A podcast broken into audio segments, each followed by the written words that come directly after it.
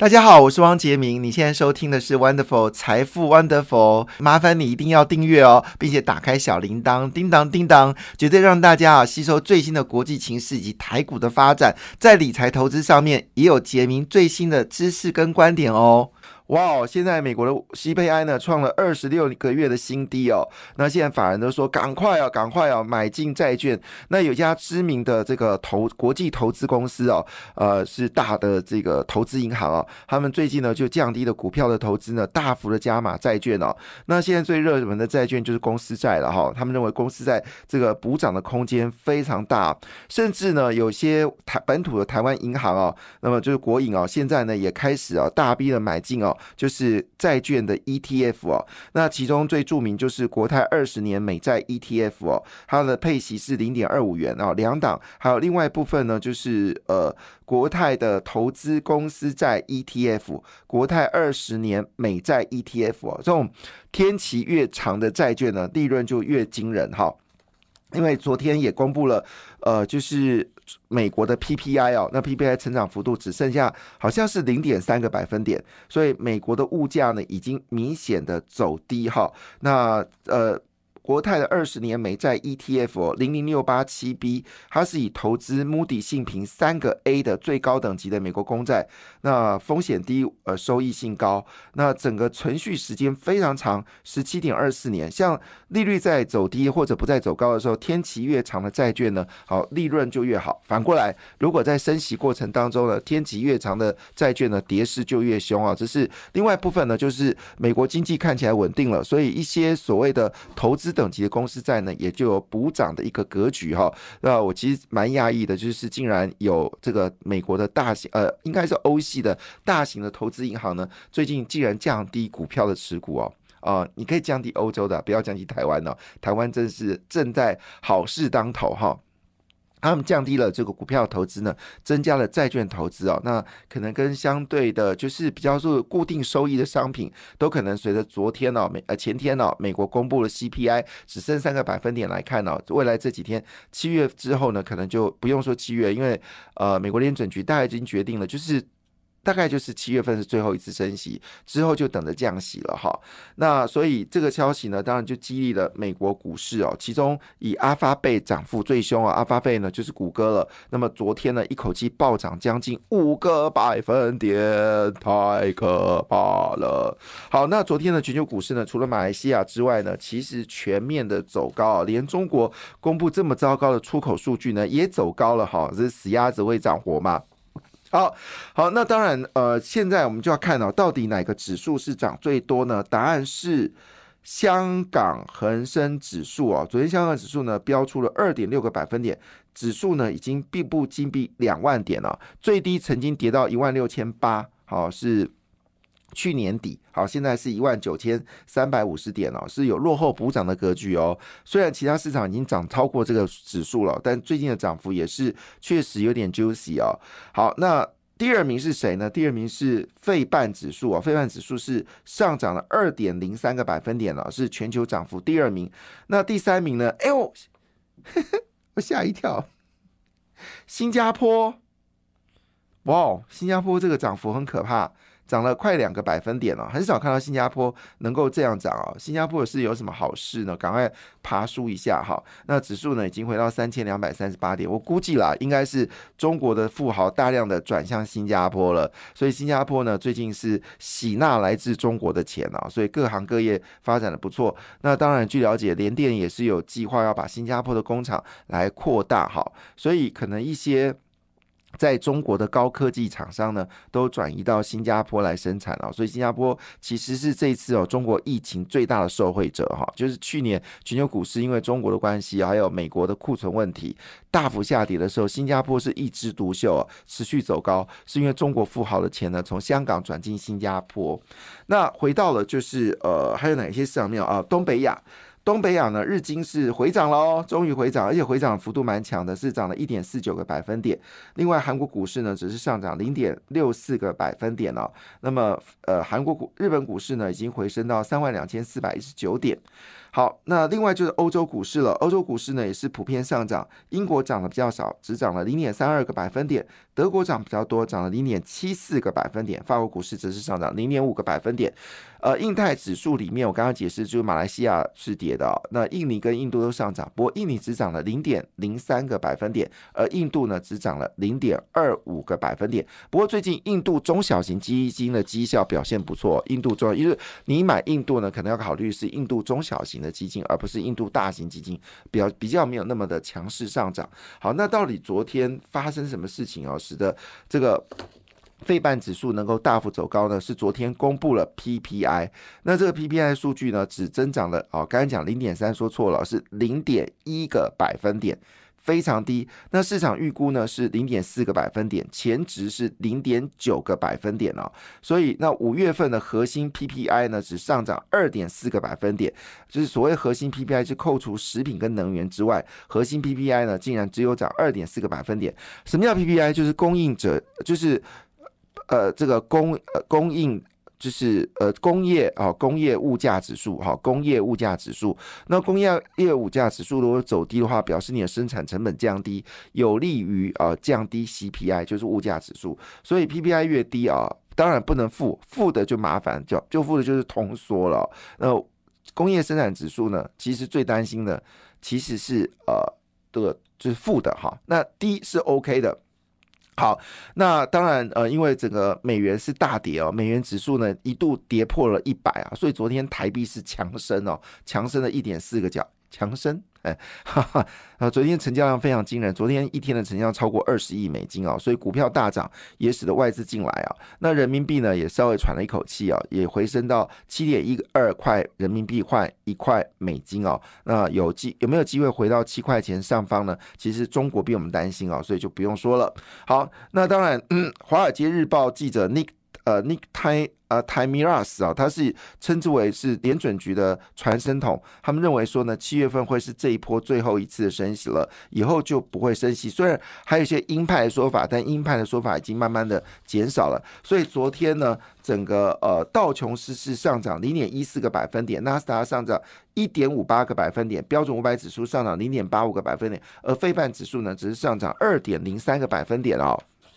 好，那昨天呢，其实呃涨最凶就是阿发贝了，涨了四点七二个百分点。可是即便阿发的涨得多呢，其实纳斯达克表现呃并没有想象那么好。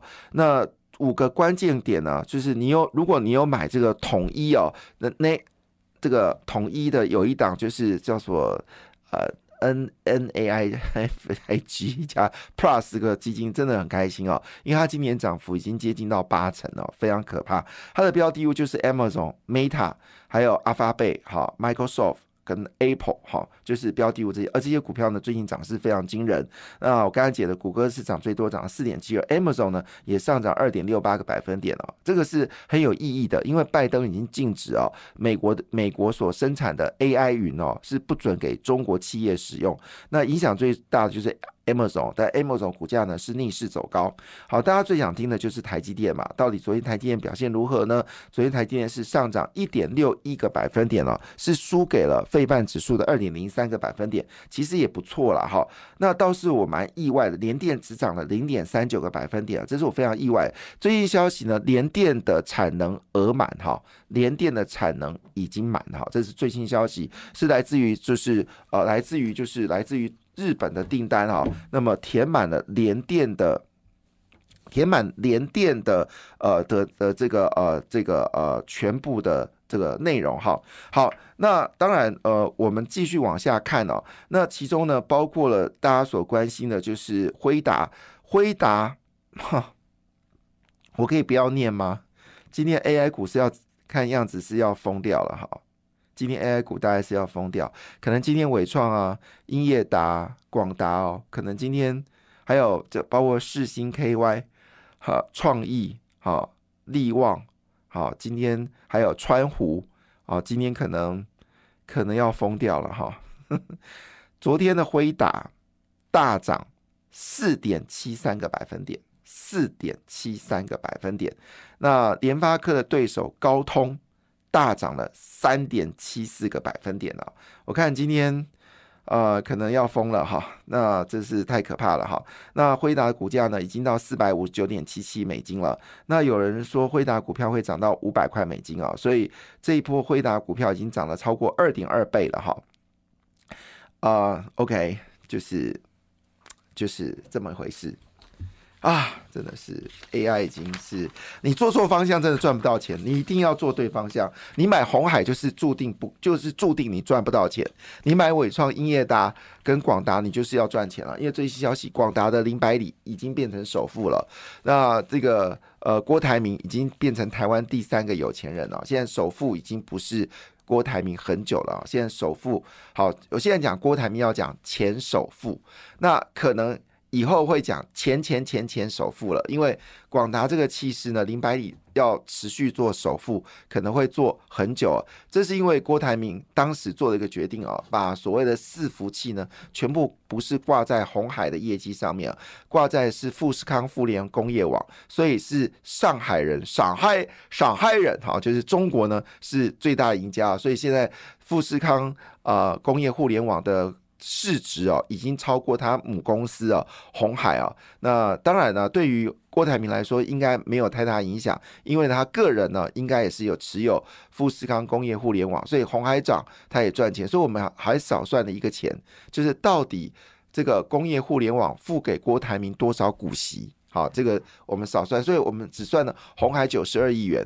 但是到底工业互联网，因为我查不到郭台铭的持股，哈，那如果郭台铭也是持有股份很高的话，他个人持份股份可能赚的钱呢，会比这个付呃红海所付的股息更多，所以潜在的利润到底有惊人，其实不知道。所以你说郭台铭会跟中国切割吗？怎么切？你告诉我怎么切？